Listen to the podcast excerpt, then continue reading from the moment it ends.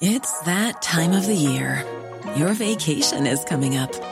You can already hear the beach waves, feel the warm breeze, relax, and think about work.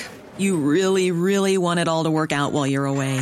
Monday.com gives you and the team that peace of mind. When all work is on one platform and everyone's in sync, things just flow wherever you are. Tap the banner to go to Monday.com.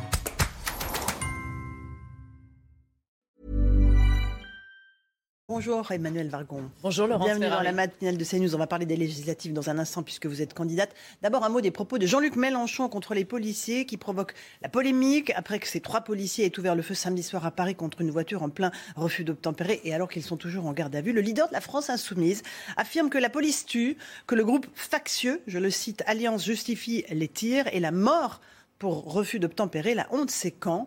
Euh, Est-ce que vous êtes choqué par les propos de Jean-Luc Mélenchon? Absolument. Ces propos sont indignes. Ils sont indignes tout court. Ils mettent en cause la totalité de nos forces de l'ordre, la police, la gendarmerie. Ils sont indignes de quelqu'un qui prétend aspirer aux plus hautes responsabilités de l'État et qui devrait soutenir nos grandes institutions que sont nos forces de l'ordre. Mais finalement, on est habitué à ce qu'elle ait des propos indignes avec la France insoumise.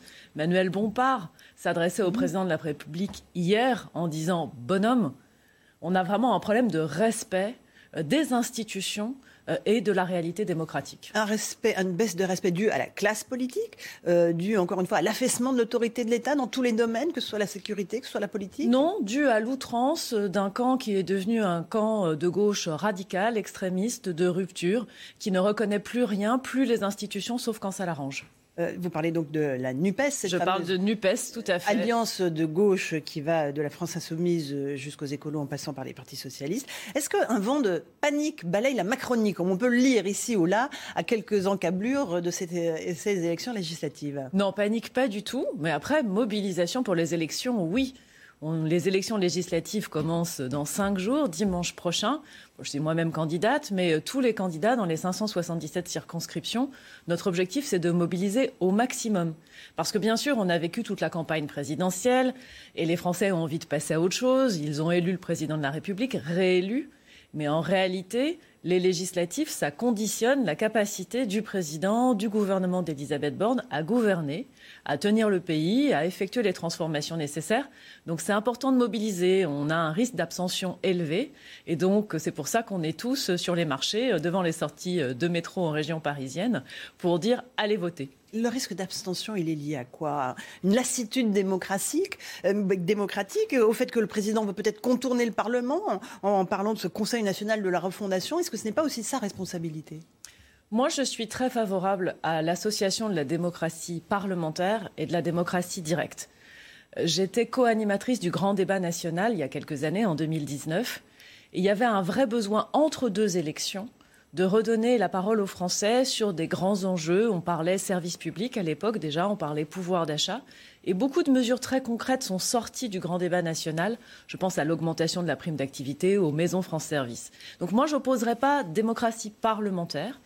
Le Parlement vote les lois, contrôle le gouvernement, vote le budget, vote la confiance, vérifie, contrôle l'action du gouvernement et le fait que régulièrement il faut se retourner vers les Français pour construire avec eux des solutions probablement aussi plus locales. Mais l'abstention, c'est peut-être une sorte de fatigue d'un cycle électoral long, alors que l'été approche, on vient de sortir de deux grands week-ends, donc les Français n'ont pas forcément totalement la tête à ça.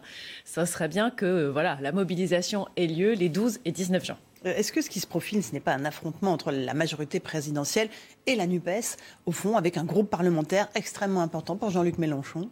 Alors, ce qui est sûr, c'est qu'on a une polarisation des forces politiques entre la majorité présidentielle d'un côté, ensemble avec le président de la République, et la NUPES. Et euh, les LR, par exemple, vont être réduits à faire de la figuration dans le prochain Parlement. On les verra pas. Quel que soit le nombre de leurs députés. Quel que soit. D'abord, ils seront très probablement peu nombreux, et ensuite, ils ne pèseront plus rien dans cette configuration politique. Après, on a une majorité qui a un programme clair, connu, présenté par le président de la République, et euh, une opposition dure, radicale, dont le programme, et c'est un think tank de gauche hein, qui l'a chiffré, euh, Terra Nova, euh, nous amène à la crise économique, à la perte de pouvoir d'achat pour les plus modestes, à une difficulté à rembourser la dette, enfin une situation quasiment à la grecque.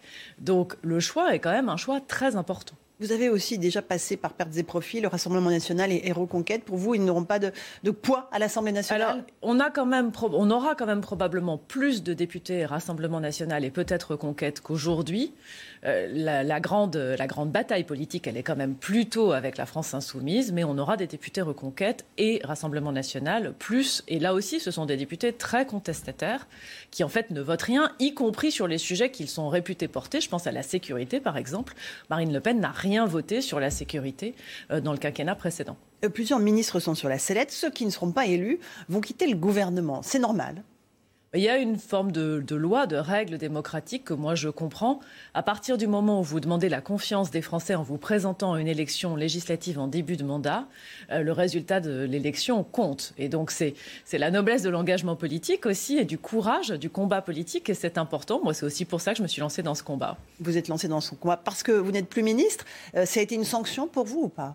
Vous savez, moi j'ai été ministre presque quatre ans, secrétaire d'État à l'écologie puis ministre du logement. C'est déjà un très beau mandat. Moi, j'ai été très, très honorée de cette confiance.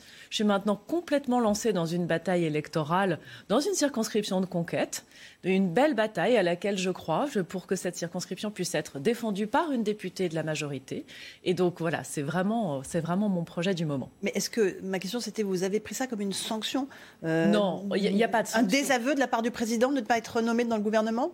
Non, pas du tout. Vous n'êtes pas propriétaire de votre poste ministériel. Vous n'avez pas un droit à être ministre. Le président a souhaité renouveler une partie de son équipe. C'est normal.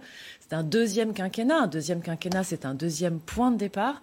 Moi, je suis reconnaissante de la confiance qui m'a été faite pendant la période précédente et je souhaite obtenir la confiance des Français, euh, des citoyens de ma circonscription pour les législatives. Sans cela, évidemment, pas de retour possible au gouvernement. Sans cette Mais ce n'est pas un objectif en soi, le retour au gouvernement. Moi, ce qui m'intéresse, c'est de faire de la politique. Ce qui m'intéresse, c'est de défendre mes idées, défendre les idées de la majorité, défendre les sujets qui me sont chers, euh, la solidarité, les services publics, la sécurité, qui est un sujet très important, ça concerne tous les Français. Être à l'Assemblée nationale, dans une Assemblée nationale très politique, très importante. C'est une autre manière de défendre ses idées. C'est aussi un autre lien avec la population. La sécurité, c'est vraiment un des sujets de préoccupation des Français. Il y a le pouvoir d'achat aussi. Mais est-ce que ce n'est pas un des grands échecs du premier quinquennat Emmanuel Macron? On a vraiment commencé sur la sécurité dans le premier quinquennat. Vous savez, 10 000 policiers et gendarmes supplémentaires. On a une loi de programmation de la sécurité qui est passée en Conseil des ministres juste à la fin du quinquennat et qui sera examinée très prochainement si nous avons une majorité pour la voter. Donc euh, ça revient au point, il nous faut une majorité. En tout cas, c'est une préoccupation importante. Moi, je l'entends beaucoup sur le terrain. Il faut qu'on continue à y répondre. Encore un petit mot sur les législatives. Vous avez fait le buzz avec votre affiche de campagne euh, qui euh, se trouve être un fond de la ville de Lyon. C'est pas du tout là que vous vous présentez. C'était quoi? C'était de l'amateurisme d'avoir commis cette erreur-là? Alors moi, je suis même pas sûre que ce soit une erreur. Je me présente dans le Val-de-Marne. Mhm. J'ai utilisé un kit de campagne national dans lequel il y a un fond flouté parce que j'ai utilisé une photo du président de la République sur cette affiche. Mhm. Parce que je pense qu'il faut qu'on soit clair. Euh, et il faut que le député sortant dans ma circonscription, on ne sait plus pour quel parti il est, parce qu'il n'a pas mis de parti sur son affiche. Moi, j'ai choisi de mettre le président de la République. Que mes adversaires critiquent un fond flouté, ça veut dire qu'ils n'ont vraiment rien à dire sur le fond du projet. Et donc, pour moi, ce n'est pas une vraie polémique. Mais reconnaissez que cette erreur aurait pu, euh, aurait pu être évitée. Ah, la prochaine fois, on fera évidemment attention. Mais encore, d'abord, c'est une élection nationale, les législatives, même si vous représentez une circonscription. Et ensuite, vraiment, pour aller essayer de décrypter le fond flouté d'une affiche, je ne crois pas que ce soit ça que cherchent les Français. Alors, vous étiez euh, ministre du Logement. Bizarrement, il n'y a pas de ministre du Logement. Euh, est-ce que ce n'est pas un sujet important euh, pour le président de la République? Pour l'instant, personne ne s'occupe de ce dossier. Il est dans le portefeuille de la transition écologique.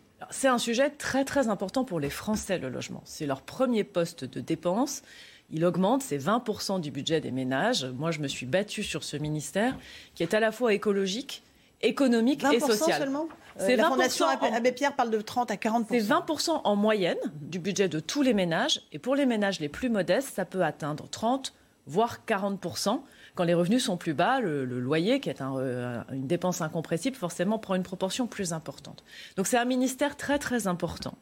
Et je suis sûre qu'il y aura un ou une ministre du logement juste après les législatives, quand le gouvernement sera complété. Il n'y a pas de ministre des Transports d'ailleurs non plus. Il y a des ministères clés qui seront pourvus euh, là euh, bientôt. Et en attendant, c'est là où c'était précédemment, à l'intérieur du grand ministère de la Transition écologique, chez Amélie de Montchalin, qui a déjà commencé à travailler avec Bruno Le Maire sur la question de l'évolution des loyers, qui est évidemment une question de pouvoir d'achat très importante en période d'inflation.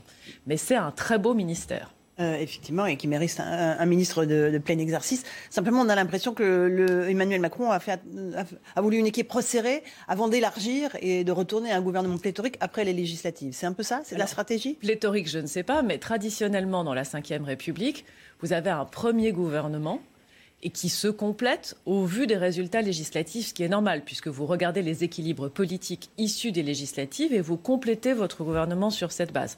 Donc ça nécessite de laisser euh, des postes qui pourront euh, être pourvus euh, là maintenant dans deux semaines. La perspective que le président n'ait pas de majorité absolue au Parlement, c'est quelque chose que vous avez en tête?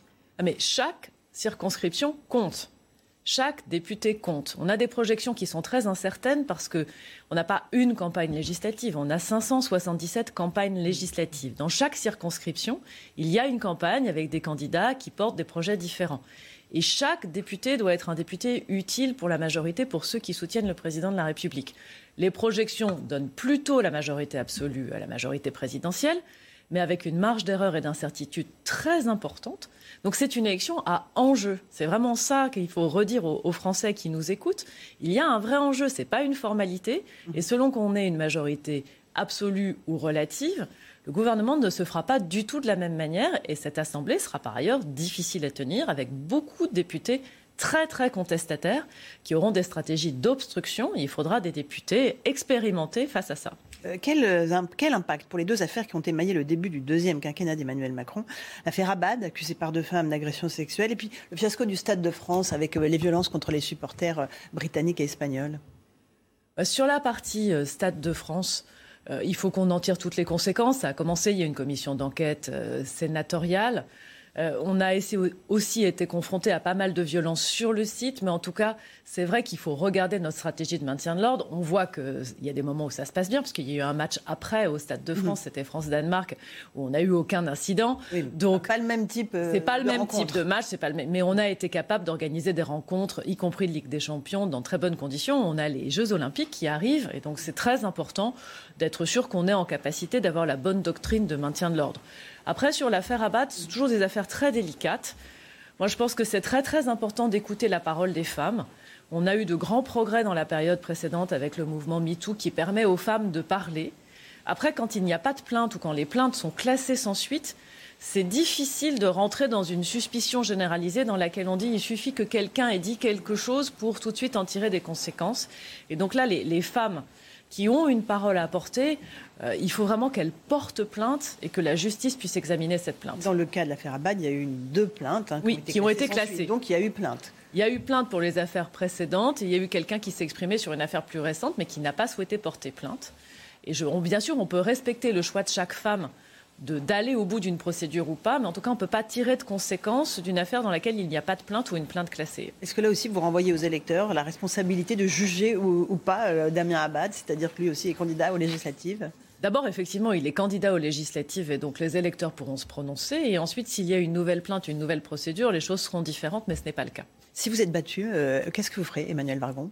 Pense que je commencerai par prendre deux mois de vacances, parce que presque quatre ans de gouvernement et, une campagne législative, euh, voilà, euh, rythmée, soutenue, euh, ça me permettra de me reposer un peu. Après, je réfléchirai. travailler dans le privé, travailler dans les secteurs que vous maîtrisez, comme le logement, pourquoi pas? Alors, Moi, j'ai plutôt une carrière de haut fonctionnaire et j'ai toujours un, sens du service public important. Donc, mon objectif sera d'être utile et il y a plein de manières d'être utile. Merci beaucoup, Emmanuel Margon, Vargon, d'être venu ce matin dans la matinale de CNews. À vous, Romain Desarbes, pour la suite de l'info. When you make decisions for your company, you look for the no-brainers. If you have a lot of mailing to do, stamps.com is the ultimate no-brainer. Use the stamps.com mobile app to mail everything you need to keep your business running with up to 89% off USPS and UPS. Make the same no-brainer decision as over 1 million other businesses with stamps.com. Use code PROGRAM for a special offer. That's stamps.com code PROGRAM.